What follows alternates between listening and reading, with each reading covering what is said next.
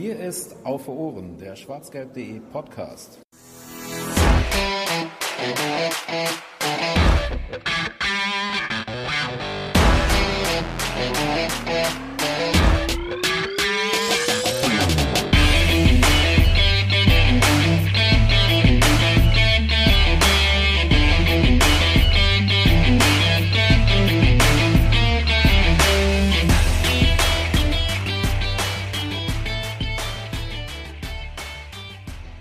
Das muntere Auf und Ab bei Borussia Dortmund nimmt weiter seinen Lauf. Allerdings gibt es zumindest ein bisschen Grund zur Freude, ähm, denn anders als in der letzten Folge von äh, Auf Ohren, die den äh, schmeichelhaften Titel, äh, ich glaube immer die gleiche Scheiße war es, trägt, ähm, ja, haben wir jetzt äh, oder dürfen heute aufnehmen, äh, nachdem wir zwei Siege ähm, des BVB äh, verfolgen durften. Ähm, ja, und damit heiße ich euch ganz herzlich äh, willkommen zur 53. Folge von ähm, Auf den Punkt, äh, die bis vor kurzem noch äh, ich glaube, die 92. Folge von Auf Ohren waren. Äh, wir haben heute ein bisschen umdisponiert. Ähm, warum, äh, komme ich gleich zu. Äh, mein Name ist Georg. Ähm, ich darf euch heute ein bisschen durch die Sendung führen. Habe dafür natürlich wie gewohnt äh, Verstärkung an meiner Seite und mir äh, Boris dazu geholt. Äh, hallo Boris, grüß dich. Hi zusammen.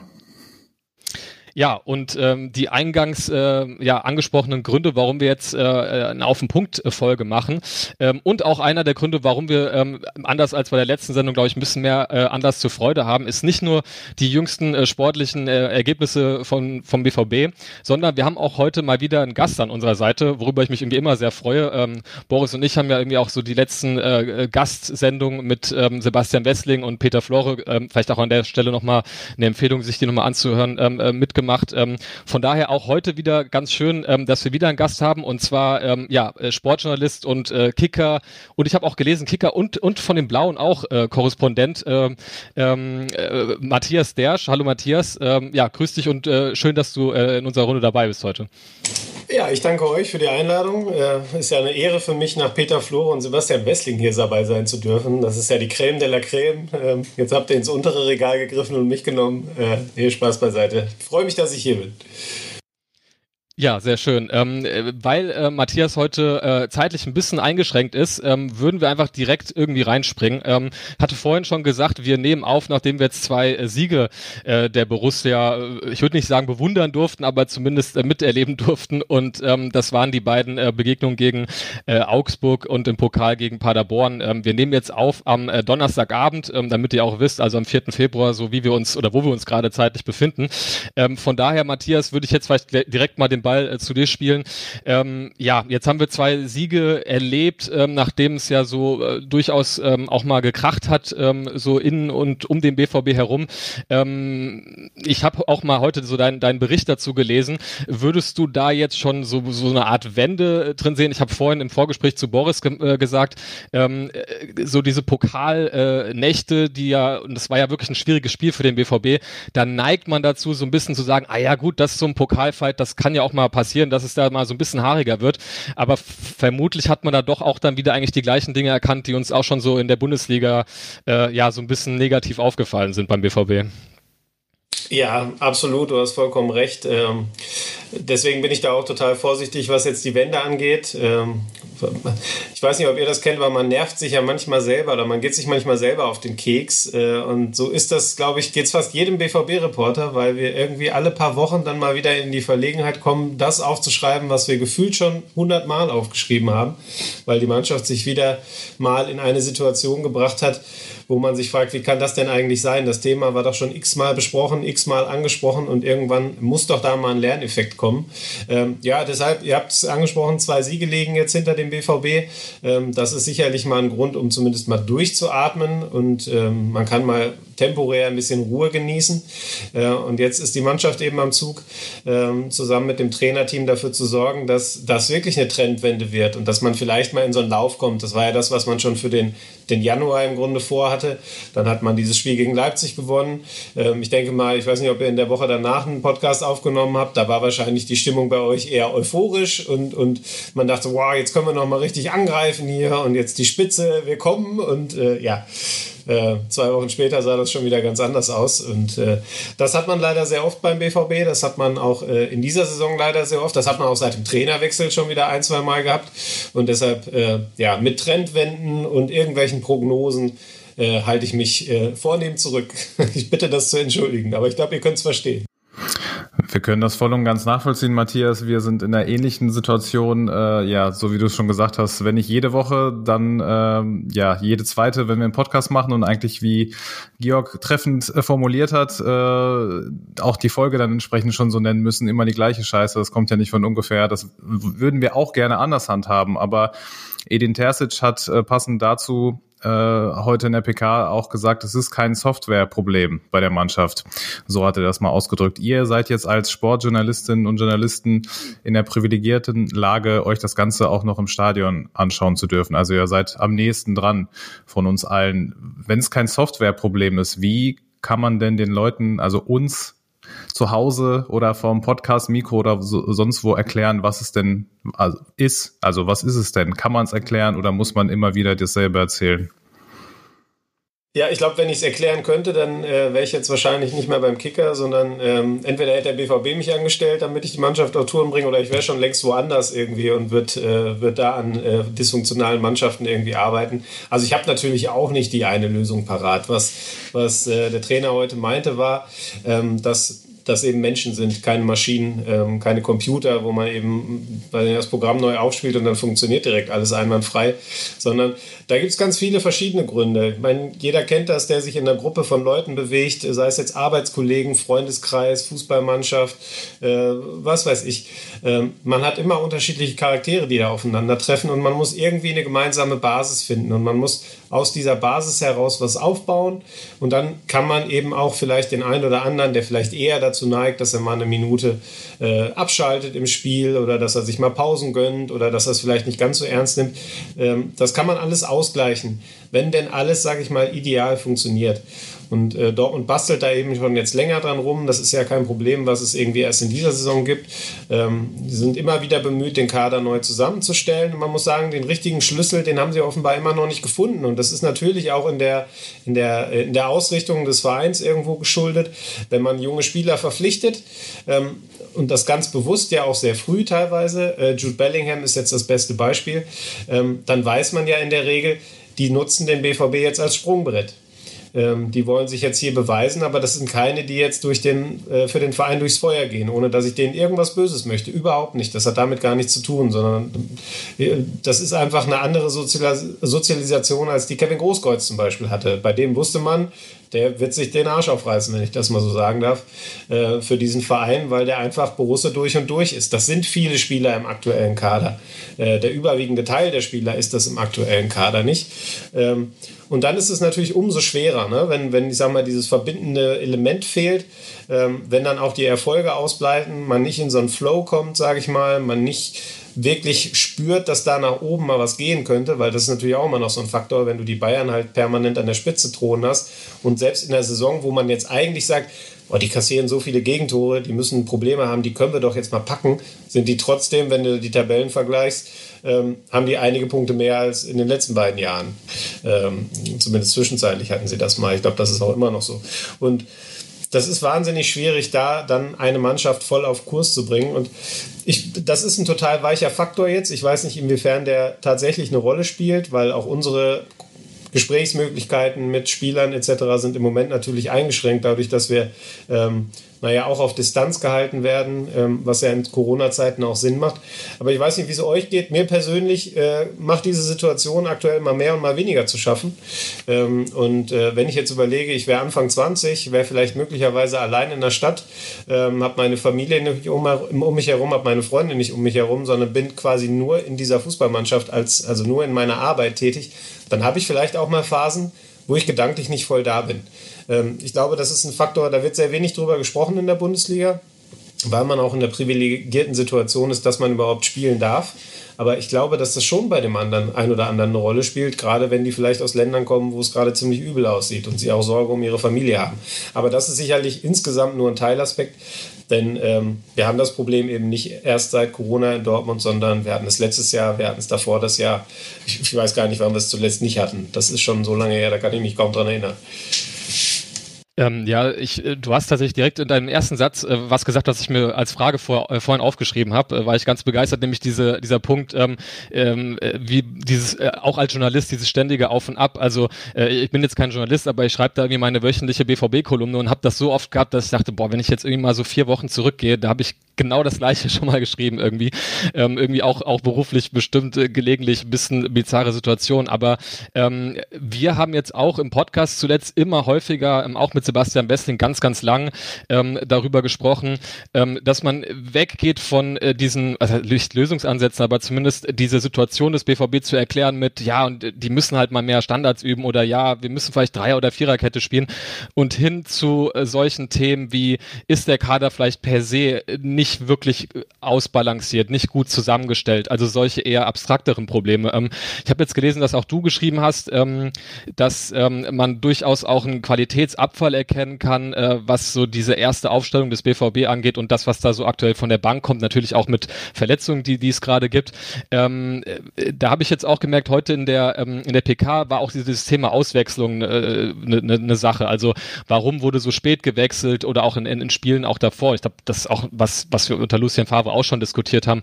Ähm, ja, wie würdest du das denn so bewerten? Ist, äh, ist, siehst du das wirklich so, dass man dann deutlichen Qualitätsabfall ähm, äh, sieht und dass sich das dann auch auf diese, auf die Wechselstrategien auswirkt? Oder ähm, würdest du sagen, also ich habe manchmal das Gefühl, dass man sich das Problem vielleicht auch selbst ein bisschen schafft, dadurch, dass man eben wenig oder spät wechselt und diesen Spielern, so Moda Hut meinetwegen, halt auch einfach nicht die Zeit gibt, die der Typ braucht, um einfach wieder ein bisschen in seinen Rhythmus reinzukommen.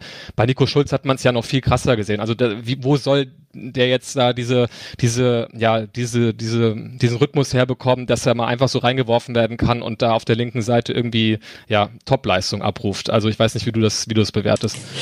Ja, ich finde, das hat Edin Terzic heute ganz gut erklärt eigentlich. Äh, der hat ja auch gesagt, äh, ich bin da im Grunde immer im permanenten Zwiespalt mit meinen äh, Assistenten dann während des Spiels, weil auf der einen Seite würde er den Spielern, glaube ich, gerne mehr Spielpraxis geben eben weil, die, weil er sieht, dass die in den Rhythmus kommen müssen, ähm, um ihre Bestleistung abzurufen. Auf der anderen Seite sind die Spiele halt teilweise so eng oder in der Regel so eng, dass du eben das auch nicht riskieren kannst, dass du dann mal eben zwei, drei Spieler bringst, die wenig Minuten in den Beinen haben.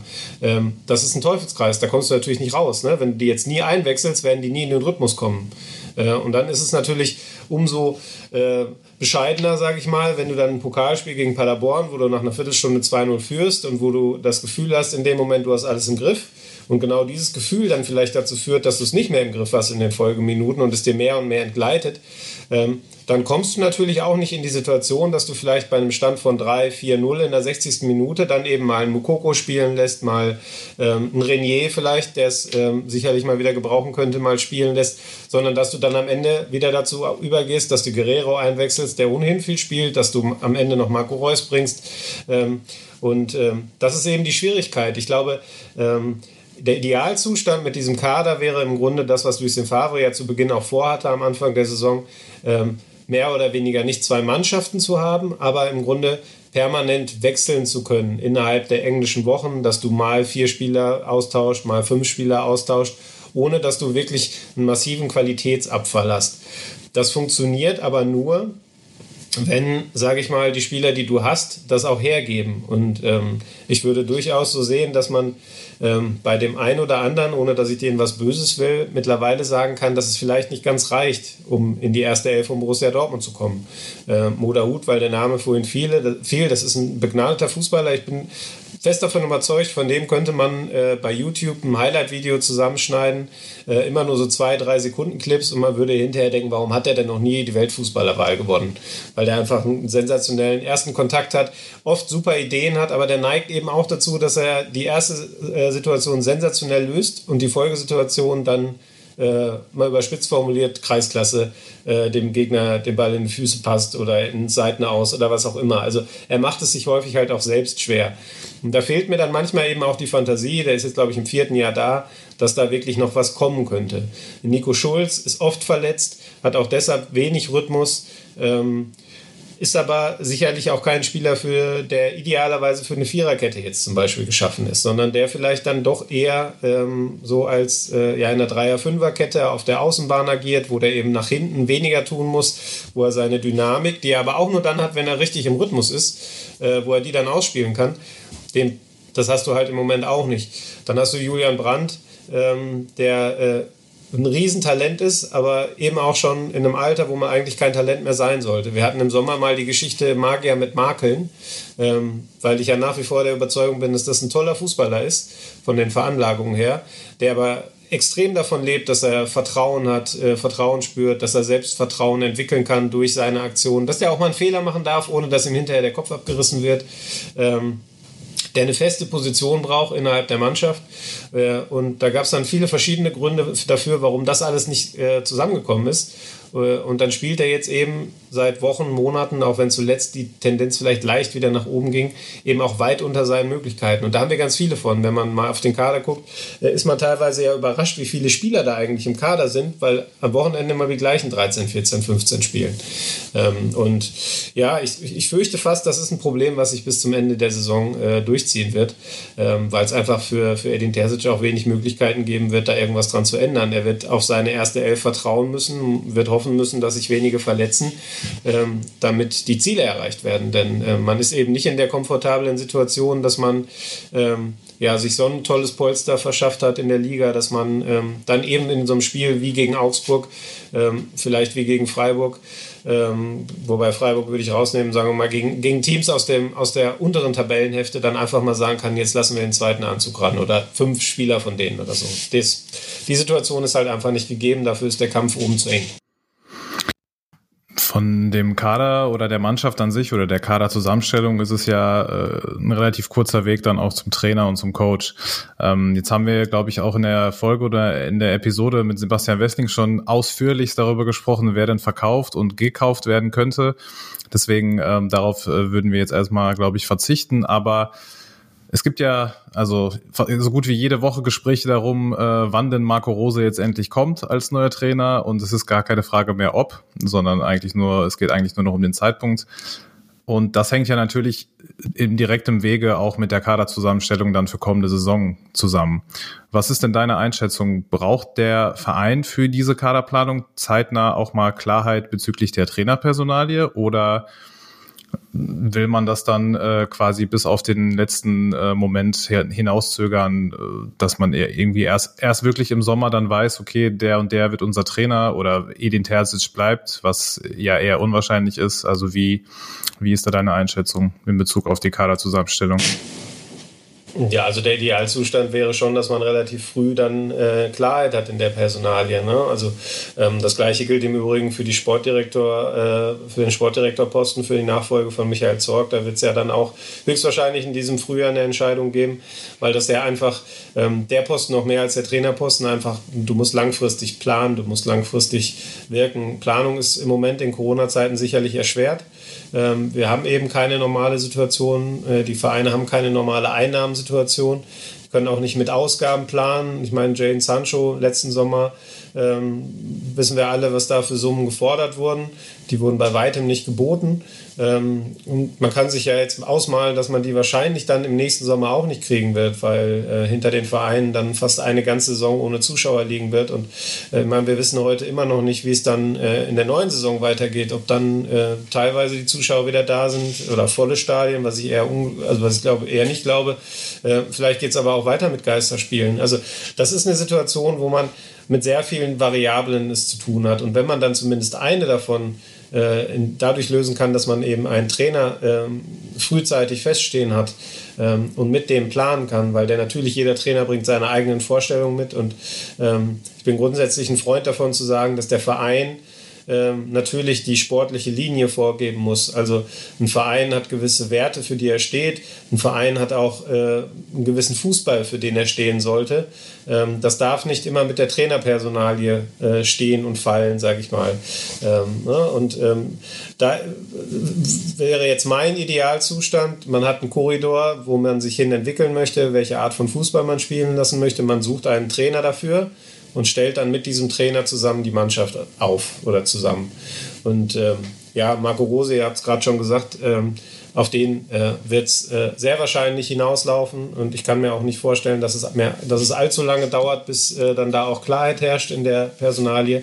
Und das äh, wäre definitiv dann aus den genannten Gründen wichtig, damit man den eben auch ganz konkret und viel konkreter noch als bislang dann zumindest mal festzone kann, wo hat man Bedarf, wo muss man sich eventuell verändern im Kader, um dann eben im Sommer äh, ja, einen neuen Angriff starten zu können. Das ist ja immer die Aufgabe dann. Ja, ähm, wie du ganz richtig sagst, äh, ich glaube auch, dass sich da beim BVB ähm, ja mal wieder äh, einiges verändern wird. Ich hoffe äh, vielleicht wirklich, dass man ähm, ja, das das war so eigentlich unser Credo in den letzten Wochen immer, dass wir uns irgendwie sehr wünschen würden, dass man mal merkt, dass sich durch den ganzen Verein äh, so eine gewisse Kultur durchzieht, ähm, äh, was man für ein Fußball spielen möchte, welche sportlichen Ziele man hat und dass das wirklich von Sportdirektor, Vorstand, Trainer, Spieler irgendwie so ein bisschen durchgelebt oder davor gelebt wird. Ähm, von daher, ja, dann haust du quasi genau in die Kerbe, die, die wir auch hier so ein bisschen vertreten. Ähm, ich hätte noch mal eine Frage, Boris hat es vorhin auch äh, schon angesprochen. Ähm, natürlich, wie gesagt, du oder ihr äh, Journalistinnen und Journalisten seid äh, in, der, in der Position, dass ihr die Spiele auch äh, im Stadion momentan ähm, angucken dürft. Ähm, du hattest auch schon mal kurz angerissen, Interviews ist bei euch auch äh, eine schwierige Angelegenheit gerade oder eine schwierigere Angelegenheit. Ähm, wie, wie kannst du das irgendwie so ein paar Sätzen zusammenfassen? Wie ist das äh, aktuell sonst so als Sportjournalist in Corona-Zeiten? Ähm, wie sehr hat sich da die Arbeit verändert, äh, erschwert? Ist vielleicht auch so dieses, dieser Umstand im Stadion ohne Zuschauer zu sein auch durchaus interessant, weil man vielleicht mehr mitbekommt und hört, was da so passiert? Ähm, wie, wie ist das so jetzt irgendwie in Corona-Zeiten für euch? Ja, das würde ich mal trennen von den normalen Trainingswochen, sage ich mal, und den Spielen. Ähm bei den Trainingswochen ist es in der Tat so, dass es sehr wenig öffentliche Trainings gibt, also medienöffentliche Training gibt es, öffentliche eher ohnehin nicht. Ähm, das war allerdings teilweise auch schon vor Corona so. Ähm, jetzt ist es natürlich dann in der Regel so, dass wir ähm, auch weniger Gespräche äh, mit Spielern führen können. Ähm, was komplett wegfällt, ist so äh, der Smalltalk zwischendurch, wenn man sich mal am Trainingsgelände über den Weg läuft oder so. Das ist halt komplett verloren gegangen. Man regelt jetzt im Grunde alles nur noch äh, per Telefon, ähm, was per se schon mal eine Distanz schafft irgendwo. Ähm, und ähm, ja, generell auch der Austausch unter Kollegen ist natürlich weniger geworden, denn wir haben in, in Dortmund, das kann ich glaube ich sagen, ähm, ja, einen Journalisten-Kollegenkreis, der sehr gut miteinander klarkommt, der sehr kollegial miteinander umgeht äh, und ähm, wo man sich eben auch sehr oft austauscht, äh, Meinungen austauscht. Wie habt ihr das gesehen? Sehe ich das komplett falsch, wenn ich das so und so sehe? Ähm, also wirklich sehr, sehr, sehr hilfreich bei der täglichen Arbeit. Ähm, und die Spiele, ähm, ja, am Anfang war das mal ganz spannend vielleicht, dass man die Spieler gehört hat und die Trainer gehört hat, aber ich weiß nicht, wie es euch geht. Man hört es ja am Telefon teilweise auch. Also ähm, das ist jetzt auch nicht viel anders als in der Bezirksliga. Also äh, was sollen die auch anderes sagen? Also ist ja normal irgendwie. Die spielen zu, halt Fußball. Zu, zu, zu, ja, genau. Ja, die spielen halt Fußball und geben die fußballtypischen Kommandos. Und ich meine, mittlerweile weiß man dann auch, wer von den Spielern vielleicht lauter und wer leiser ist. Ähm, also ich kann nur für mich sprechen und ich würde es mir wünschen, dass äh, wir möglichst bald, äh, wenn das alles wieder möglich ist, dann auch volle Stadien wieder haben, weil ähm, diese Atmosphäre, dieses prickelnde, ähm, diese Spannung, die da einfach in der Luft liegt und, und, diese magischen Momente, die dann auch entstehen können. Also stellt euch mal vor, jetzt, wenn wir mal nicht über Dortmund sprechen, sondern über Essen gegen Leverkusen, das Pokalspiel, ähm, die Hafenstraße, ich bin in Essen geboren, wenn die Hafenstraße voll gewesen wäre an dem Tag, ähm, was da los gewesen wäre. Ähm, und da geht einfach unheimlich viel verloren, wenn das, wenn das nicht da ist. Ähm, dann wird es ein Stück weit steril. Ähm, dann wird es ein Stück weit auch am Fernsehen steril, finde ich. Ähm, es gibt zwar diese komischen Tonoptionen, dass man da Fan, Fangesänge einspielen kann, habe ich noch nie genutzt. Äh, beziehungsweise einmal reingehört und dann sofort wieder weggemacht. Ähm, und, und, ja, das ist natürlich nicht der Fußball, den wir alle haben wollen, glaube ich. Ähm, so geht es aber auch in der Branche den meisten. Und ähm, es gibt sicherlich Spieler, die kommen ein bisschen besser damit klar, weil, äh, weil natürlich der Druck ein anderer ist. Manche können sich davon freimachen, dass da Kameras sind, die können sich aber nicht davon freimachen, wenn da 80.000 Leute im Stadion sind und vielleicht weit einen Fehlpass auf, aufschreien. Ähm, da gibt es also schon Vorteile. Aber für mich aus der, aus der Journalistenperspektive, der sich halt selber auch als Reporter versteht, der rausgehen möchte, der sehen möchte, der auch ähm, ja, kleine Details gerne mal aufschreibt, ähm, die jetzt nicht so offensichtlich sind, ähm, das ist halt total schwierig derzeit. Und ähm, da geht natürlich eine Menge, eine Menge verloren, ähm, die, ähm, was, so, was man sonst, sage ich mal, jahrelang äh, schätzen und lieben gelernt hat. Ja, sehr spannende Eindrücke auf jeden Fall, die wir leider nicht mitbekommen. ich weiß nicht, ob äh, Matthias jetzt noch Zeit für eine letzte abschließende Frage hat. Ähm, diesen Monat wird es ja sehr wahrscheinlich der Fall sein, dass das womöglich letzte Derby für eine etwas längere Zeit im Profibereich ansteht. Wie sehr schadet es denn der Bundesliga oder dem Fußball in Deutschland allgemein, aber auch vielleicht auch den beiden Vereinen selbst, die es betrifft, also in dem Fall den BVB und die Blauen, wenn es dieses äh, Duell in ja, näherer Zukunft nicht mehr geben wird? Ich glaube, da muss man, ähm, auch wenn ich mich jetzt vielleicht unbeliebt mache, äh, muss man, glaube ich, äh, immer so leicht unterscheiden. Also ich glaube, für die Bundesliga international wird es überhaupt keinen Unterschied machen. Äh, den Amerikanern ist das Derby, glaube ich, relativ egal. Ähm, die gucken dann eher auf die Bayern und auf Dortmund. Ähm, in Deutschland, glaube ich, wird schon ein Stück weit was verloren gehen, aber auch nicht ähm, so, dass man da nicht drüber hinwegkäme. Also, äh, ich meine, das der HSV derzeit nicht in der Bundesliga Derbys gegen Werder Bremen spielt. Hat die Nation auch verkraftet. Jetzt ist sicherlich Dortmund gegen Schalke nochmal ein etwas anderes Level, aber frag mal die oben im Norden, wie die das sehen. Die würden euch wahrscheinlich genau das Gegenteil antworten.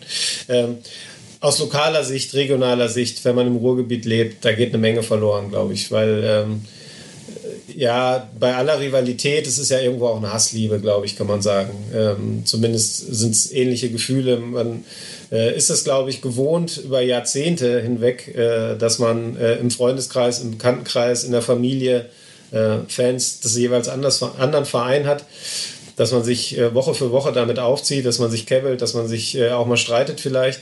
Und ähm, wenn das nicht mehr gegeben ist, fehlt, glaube ich, im Ruhrgebiet den Menschen schon etwas. Ähm, wahrscheinlich den Schalkern noch mehr als den Dortmundern, weil das Niveau halt einfach irgendwie ein anderes ist und es vielleicht in Dortmund noch mehr andere Highlights geben wird als äh, für Schalke dann in der zweiten Liga. Ähm, und da muss man ja auch erstmal abwarten, ähm, wie sich das Ganze dann entwickelt. Ähm, ich glaube, ähm, aus, aus Sicht des BVB und der, der Fans, die wirklich ganz nah dran sind, weiß ich nicht, ob der Abstieg von Schalke so das Beste ist, was passieren kann.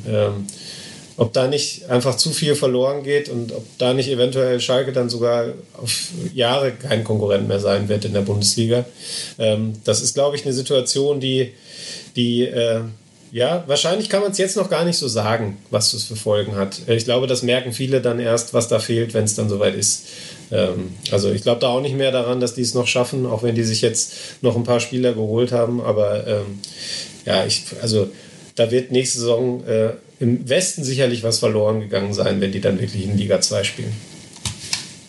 Ja, ist auch irgendwie interessant, dass äh, bei dem Thema ähm, unter den BVB-Fans, auch wenn man sich da in der Abneigung immer sehr einig ist, äh, wirklich die Meinung total auseinandergehen von, ähm, die sollen auf jeden Fall runter äh, bis hin zu, ja, da würde auch total was fehlen. Also es ist immer sehr interessant zu beobachten, dass sich da wirklich die, ähm, ja, die Geister scheiden. Ähm, ja, Matthias, äh, du musst jetzt weg, aber ähm, vielen, vielen Dank äh, für die knappe halbe Stunde, die wir hier zusammen äh, gemacht haben. Das war, ähm, also wie gesagt, wir, wir haben in letzter Zeit eh häufiger versucht, mal äh, Gäste äh, hinzuzuholen. Das finde ich immer sehr erhellend und äh, immer noch so ein paar neuere Perspektiven und nicht so nur dieses, ähm, ja, diese Fansicht, wo wir uns doch meistens immer relativ einig hier sind alle. Von daher äh, gerne wieder hoffen, dass du äh, nochmal irgendwann zu Gast bist bei uns. Ähm, vielleicht kannst du bei der Gelegenheit ähm, im Dokument hat vorgeschrieben, du hast ja auch einen eigenen Podcast oder bist Teil eines eigenen Podcasts. Gerne noch da vielleicht irgendwie noch ein paar Sätze zu äh, sagen oder wo man dich irgendwie in den sozialen Netzwerken findet und äh, genau, dann äh, würde ich dich damit äh, verabschieden und nochmal herzlichen Dank. Ja, das Dank gebe ich zurück. Vielen Dank für die Einladung, hat Spaß gemacht und äh, ich komme auf jeden Fall nochmal wieder. Wenn ihr mich nochmal einladen möchtet, äh, dann gerne, sagt Bescheid, dann hoffentlich auch mit ein bisschen mehr Zeit. Und ja, mein Podcast, das ist äh, für Fotonerds, also das, äh, äh, weiß nicht, äh, könnt ihr euch gerne angucken. What's the Story Podcast heißt der, das ist mit zwei, zwei Freunden von mir, da reden wir ein bisschen über Fotografie, ein schönes Hobby, kann ich jedem nur empfehlen, um ein bisschen abzuschalten. Und ansonsten findet man mich unter Matthias Dersch, ich glaube bei Twitter und bei Instagram unter dem, genau, da heiße ich glaube ich überall gleich. Ähm, könnt ihr gerne vorbeischauen, würde ich mich freuen. Könnt ihr auch gerne Feedback zur Folge dann da lassen. Super, vielen lieben Dank, Matthias, und hoffentlich bis auf bald. Und guck mal, wir sind fast genau auf dem Punkt gelandet mit dir, also perfekt. Perfekt. Danke dir, ciao, ciao. Ciao. ciao. Ja, äh, Boris und ich machen jetzt hier nochmal äh, in, ein paar Augenblicke äh, zusammen weiter. Wir haben zwar schon eben, oder vor allem Matthias hat uns schon mal einige ja, Eindrücke äh, zu, glaube ich, den aktuellen Themen, die uns alle irgendwie gerade bewegen oder die so in den letzten äh, beiden Spielen auch so ein bisschen ähm, präsent waren, äh, einige Eindrücke dazu gegeben. Ähm, worüber wir nicht gesprochen haben, was aber ja so ein bisschen, glaube ich, die BVB-Gemeinde ähm, beschäftigt hat und ähm, jetzt auch heute in der Pressekonferenz interessanterweise nochmal äh, aufkam, ist das äh, Thema Torwartposition. Ähm, da wurde äh, Edin Terzic ähm, heute nach der Aufstellung in kommenden Spielen gefragt und ähm, hat dann ja so ein bisschen äh, lapidar äh, geantwortet, dass er sich dazu nicht äußert und ähm, hat dann äh, diesen Satz gesagt, Marvin hat gut gespielt, äh, hat gespielt, weil er gut ist. Also sozusagen ähm, ja die Begründung dafür, dass Marvin Hitz gespielt hat, wurde dann eher mit der Leistung irgendwie ähm, ja erklärt und weniger äh, mit der Verletzung, wie es irgendwie initiativ der Fall war, wo ich jetzt auch aus dem Stegreif gar nicht weiß, wie es da um seine Verletzung, also die Verletzung von Birki gerade, ähm, ja, was da so der, der letzte Stand ist.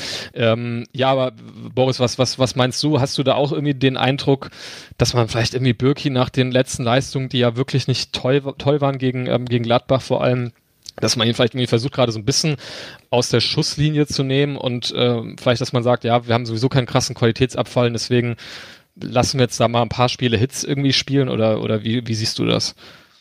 Also ich muss zugeben, dass ich äh, bei der PK heute, als der Satz gefallen ist, auch so ein bisschen, äh, ja nicht aufgeschreckt bin, aber schon so äh, ein bisschen komisch geguckt habe, so nach dem Motto, okay, also entweder hat er das jetzt einfach so lapidar dahergesagt und hat nicht drüber nachgedacht einfach, ähm, und wir überinterpretieren das jetzt hart, äh, so, dass das irgendwas äh, Spannendes zu bedeuten hat oder so. Oder es kann natürlich ähm, wirklich sein, dass ähm, jetzt so auf mittel- bis längerfristige Sicht vielleicht doch dann Marvin Hitz im Tor stehen wird und nicht Roman Bücki, weil du hast es gerade schon äh, kurz angerissen, so einen richtig krassen qualitativen Unterschied oder Verlust, wenn Birki nicht spielt und Hitz spielt, sehe ich persönlich auch nicht. Also klar, wir haben jetzt ein, klar, nicht so ein großes ähm, äh, Beispielset an Spielen, die Hits gespielt hat, weil halt Birki die Nummer eins ist und äh, einfach im Tor steht die meiste Zeit. Äh, was ich mir allerdings nicht so richtig vorstellen kann, ist, dass Birki jetzt einfach quasi aus dem Verkehr gezogen wird, äh, weil er eine angebliche Verletzung hat. Ähm, da muss ich sagen, das kann ich mir nur sehr schwer oder schwierig vorstellen. Und ehrlich gesagt auch nicht wirklich vorstellen, dass wenn Birki dann wieder gesund oder fit ist, dass er dann nicht spielen wird. Also ich kann mir das Stand jetzt nicht wirklich vorstellen, weil das meiner Meinung nach ein bisschen so die Glaubwürdigkeit der ganzen Aussagen, die in den letzten Wochen zu der Frage getätigt wurden von Seiten der Verantwortlichen, sowohl Trainer als auch, glaube ich, Michael Zorg. Äh, in der Retrospektive wäre das dann irgendwie noch komischer oder wird sich noch irgendwie äh, weirder anhören, so, okay, dann war das ja doch nicht ganz so ähm, blöd, was alle die ganze Zeit gemunkelt haben auf Fanseite und äh, so weiter. Also ich kann es mir nicht vorstellen, aber ich weiß nicht, vielleicht siehst du das ja irgendwie anders. Ja, also ich, ich glaube halt auch vor allem, ähm, dass man äh, da, da sich auch ein riesen, riesen Unruhe reinschaffen würde, wenn man da jetzt in der, der äh, Situation ähm, ja jetzt so dieses Torwartproblem aufmacht in einem Kader, der sowieso schon äh, ja ziemlich verunsichert äh, aufspielt. Ähm, von daher kann ich es mir da auch nicht so vorstellen, ähm, ja, dass da irgendwie so, so sehr viel mehr dahinter steckt. Und was ich jetzt auch dazu sagen äh, muss, ähm, um mal vielleicht auch eine kleine Lanze zumindest für, für ihn zu brechen, ähm, so wie jetzt Birki, ähm, also ich bin ja sowieso nicht der Fan jetzt davon, mich an irgendwelchen äh, Social Media äh, Mannschaft irgendwie äh, runtermachen, Aktionen zu beteiligen. Aber äh, was da jetzt irgendwie zu Birki da mitunter online äh, geschrieben wird, ähm, wird der ganzen Sache natürlich auch nicht gerecht. Also das ist halt einfach ein Torwart, wo man genau weiß, wo seine Stärken und Schwächen liegen. Und die, äh, das hat auch Fanny, glaube ich, letzte Woche oder beim letzten Podcast gesagt, und die Schwächen liegen nun mal irgendwie in der Strafraumbeherrschung und das macht auch unsere Situation bei Standardsituationen äh, nicht unbedingt leichter. Ähm, aber gleichzeitig ähm, gibt's auch genügend Spiele, also irgendwie äh, letztes Jahr Prag oder so, wo, wo äh, so ein Birki uns da halt eine, eine Runde weiter hält sozusagen. Und äh, von daher, ja, ist das, finde ich, auch was, ähm, äh, ja, wo ich sagen muss, da, da hat jeder Spieler irgendwie mal seine sehr schlimme Schwächephase aktuell. Ähm, und, äh, und bei ihm ist es da auch in dem Spiel genauso gewesen. Und natürlich kommt da auch mal dazu, dass der Torhüter immer am, am blödesten irgendwie aussieht, wenn vorher noch sechs andere Verteidigungsfehler irgendwie passiert sind. Das finde ich, muss man auch mal ein bisschen äh, im Kopf behalten. Ähm, genau, das, das wäre vielleicht nochmal abschließend so, so ein Thema, was, was, was wir eben nicht besprochen haben, was aber so ein bisschen ähm, ja äh, so äh, durch die durch das Netz kursiert ist. Ähm, stattdessen können wir auch, glaube ich, schon mal so einen kleinen Ausblick wagen. Ähm, ja, äh, wir haben vorhin schon mal so ein bisschen äh, drüber äh, geschnackt, ähm, ob man sich jetzt vielleicht ähm, ja äh, durch dieses sehr sehr lange und anstrengende und kräftezehrende Spiel gegen Paderborn äh, schon das nächste Problem eingehandelt hat, wenn man dann ähm, ja gegen Freiburg spielt, die auch wirklich äh, sicherlich keine einfache Aufgabe äh, darstellen und dann ja, vielleicht auch körperlich da nicht super, äh, super fit ist oder vielleicht ein bisschen rotieren muss und dann vielleicht wieder so in dieses Qualitätsproblem hineinkommt, was Matthias vorhin auch beschrieben hat. Ähm, ja, wie, wie vielleicht mal so Überblick. Also wir haben jetzt ähm, Spiel gegen Freiburg äh, am äh, Samstag, dann äh, Heimspiel gegen Hoffenheim, die ja natürlich keine super Saison spielen, aber wo wir uns traditionell sehr schwer tun. Und dann ist auch schon das Champions League Achtelfinale beim FC Sevilla. Wie ist denn da so deine äh, Prognose in den nächsten Wochen? Also aus der Reihe, die du gerade genannt hast, würde ich Hoffenheim mal so ein bisschen ausklammern, weil ja, ich weiß, zu Hause waren wir letzte Zeit auch ziemlich beschissen, aber ähm, das sehe ich noch so als machbarste Aufgabe irgendwie mit aus dieser äh, aus diesem Trio der anstehenden Spiele der nächsten Jahr. Und was Samstag jetzt gegen Freiburg betrifft, äh, finde ich sehr, sehr undankbares Spiel. Und äh, du hast es gerade auch schon angesprochen mit dem äh, unnötig in die Länge gezogenen ähm, Pokalspiel hat man sich da ja selber eigentlich ins, äh, ins eigene Bein geschossen. Und ähm, wir haben es auch im Vorgespräch schon ein bisschen äh, bequatscht, hat man sich eigentlich jetzt schon mit diesem Paderborn-Spiel eine mögliche Ausrede oder so ein bisschen so ein Alibi für ein, eine eventuelle Nichtleistungen in Freiburg geschaffen, ja. Dann heißt es ja, wir haben ja so unfassbare schwere Beine vom, vom Dienstag, weil wir mussten ja so lange ran, ja, aber da ist man einfach selber schuld. Ähm, also ohne jetzt den Teufel irgendwie an die Wand malen zu wollen, aber Freiburg ist halt jetzt auch kein, äh, kein, ähm, wie sagt man das? Ähm, ist einfach eine gute Mannschaft. So, die haust halt nicht einfach mal weg, vor allem nicht, wenn die zu Hause spielen und die spielen halt auch eine richtig, richtig gute Saison einfach, muss man einfach sagen, für, für deren Verhältnisse. So wie es irgendwie gefühlt jedes Jahr irgendwie der Fall ist beim SC Freiburg. Am Ende guckt ja, man irgendwie total. auf die Tabelle und ist eigentlich immer überrascht und man weiß gar nicht warum, weil es ist eigentlich immer so. Und ähm, ja, also ich bin da mehr als ähm, unsicher, wie das wird am Samstag und rechne da nicht mit besonders begeisterndem Fußball. Und äh, ich glaube, die meisten äh, Fans oder Anhänger oder wir beide wären auch nicht so richtig unglücklich, wenn es auch nur ein Unschieden wird, ob der ganzen Umstände und der aktuellen Leistung. Ja, und für Sevilla, um mal so ein bisschen weiter vorzugreifen, ähm, Boah, schwierig. Also sehe ich aufgrund der aktuellen Situation und der, dem Zustand auch der Mannschaft, auch was die Verletzten betrifft und so weiter, ähm, ja, nicht schwarz, aber ähm, nicht so viele Lichtblicke, warum das denn gut werden sollte. Ich weiß nicht, vielleicht siehst du das ja irgendwie anders, aber äh, ich weiß nicht. Schwierig. Ja, also ich, ich habe äh, mal gerade so ein bisschen äh, mal so einen ganz vagen äh, Überblick mir verschafft, äh, was äh, der FC Sevilla so in den letzten Wochen so äh, getrieben hat. Und wenn man da diese schöne Kicker-Übersicht hat, wo man so diese die letzten Spiele da sieht, dann ist da sehr viel Grün und sehr wenig Grau und Rot. Nämlich, das ist schlecht. Acht Siege, ein Unschieden und eine Niederlage aus den letzten zehn Spielen.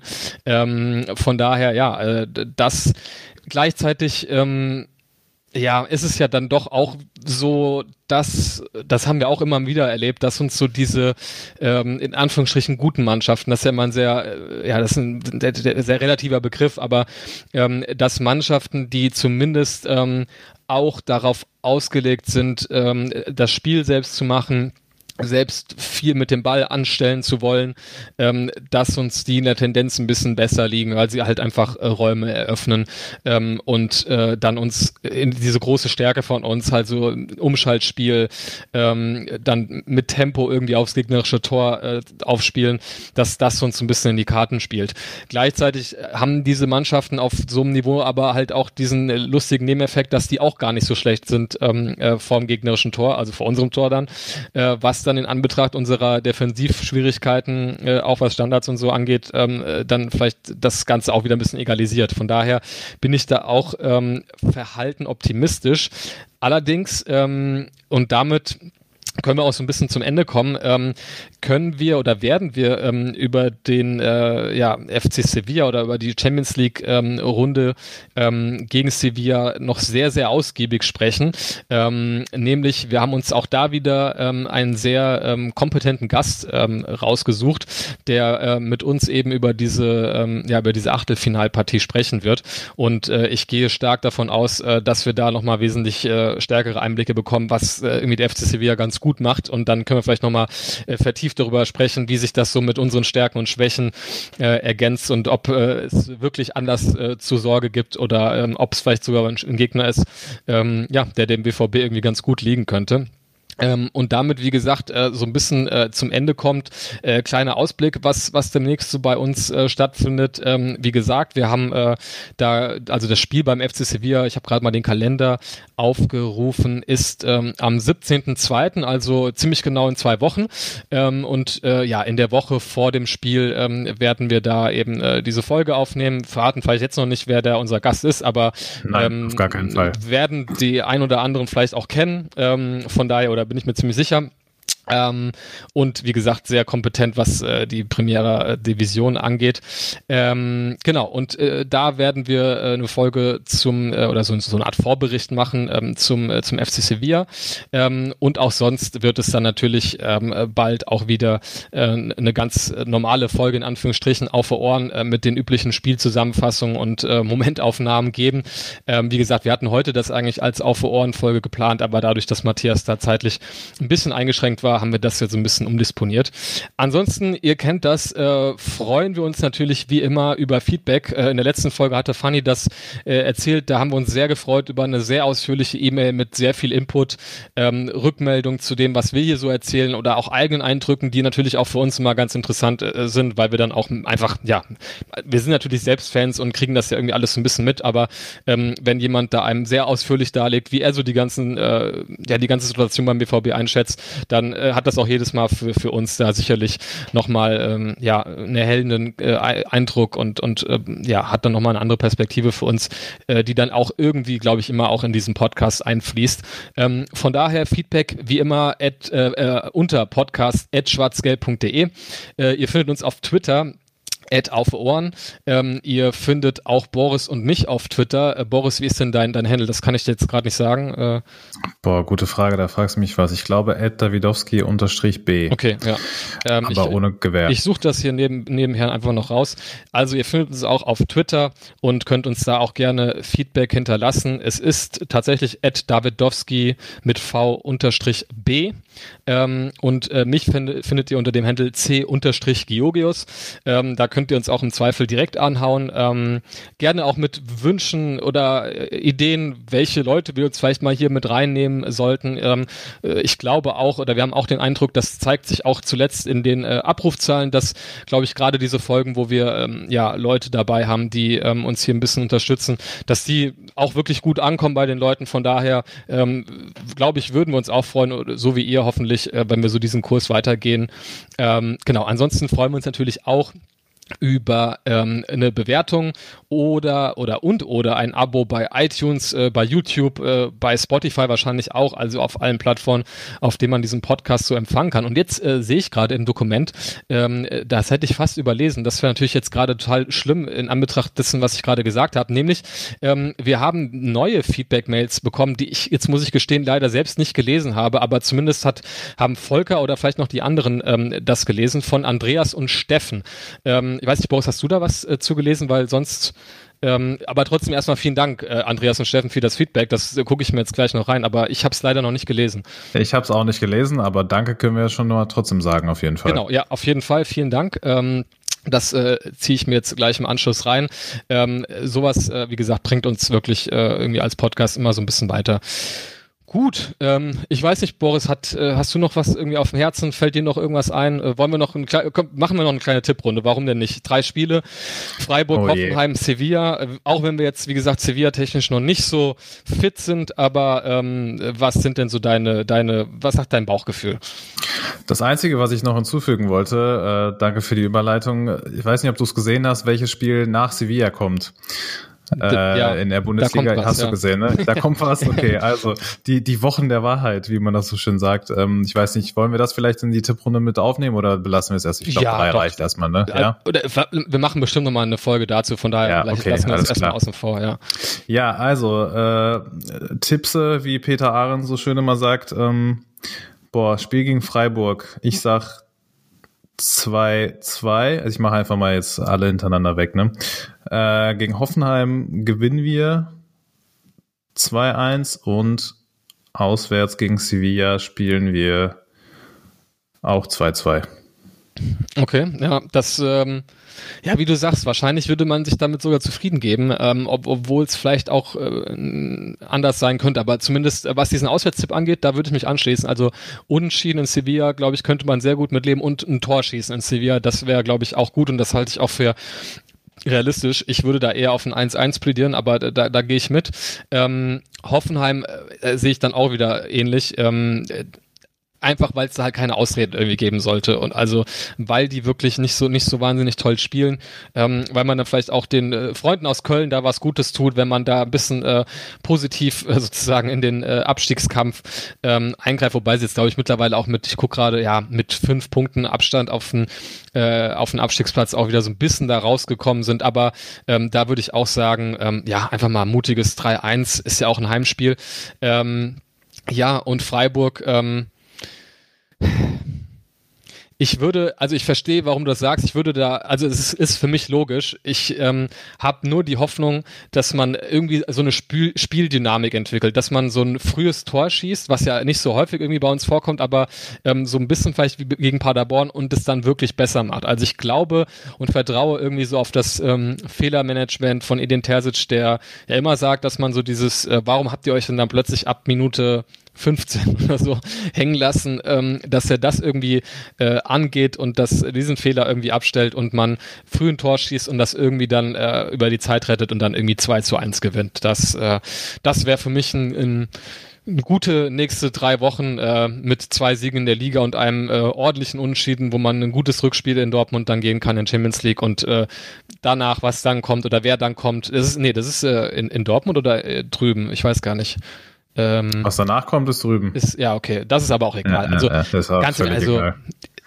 Äh, was, was, äh, was Matthias vorhin meinte, da, da wollte ich ihn fast unterbrechen, weil er meinte, ja, wenn man dann sportlich den so enteilt ist, da dachte ich mir, ja gut, das hat auch in der Vergangenheit nicht unbedingt dazu geführt, dass wir ähm, die dann immer abgeschossen haben, ganz im Gegenteil. Ähm, von daher, ähm, wir müssten die eigentlich abschießen, aber ähm, ich bin da auch eher vorsichtig. Aber da werden wir bestimmt noch drüber sprechen. Es kommt, wie es kommt. Ja, genau. Gut, ähm, ja, dann äh, danke ich dir wieder, äh, dass wir ähm, und vor allem vielleicht an der Stelle auch mal, ähm, wir bedanken uns immer äh, wirklich äh, für, für viele Dinge hier und für an der Stelle auch mal an dich großen Dank, äh, dass du ähm, das äh, hier auch wieder mal in die Hand genommen hast, äh, zu organisieren, dass wir überhaupt hier äh, heute Matthias äh, begrüßen durften. Ähm, das ist natürlich auch immer äh, sehr schön, wenn sich da jemand drum kümmert. Ähm, und danke natürlich auch für deine Teilnahme, äh, sehr gerne wieder. Und ähm, von daher, ich würde dir dann die letzten Worte und äh, das obligatorische Her BVB ähm, überlassen. Sehr große Ehre, Georg. Vielen, vielen lieben Dank. Die Lobhudelei bezüglich der äh, deiner Moderation und Gesprächsführung kann ich äh, so nur zurückgeben. Äh, ja, sage auch dir Dankeschön und dass wir uns auf bald schon wieder hören. Her BVB.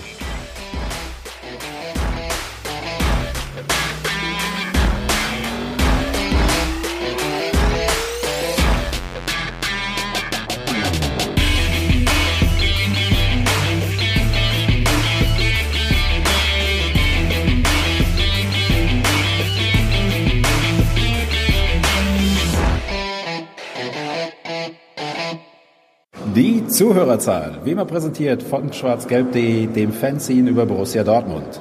Auf Ohren bedankt sich bei 19.009 Zuhörern ausverkauft.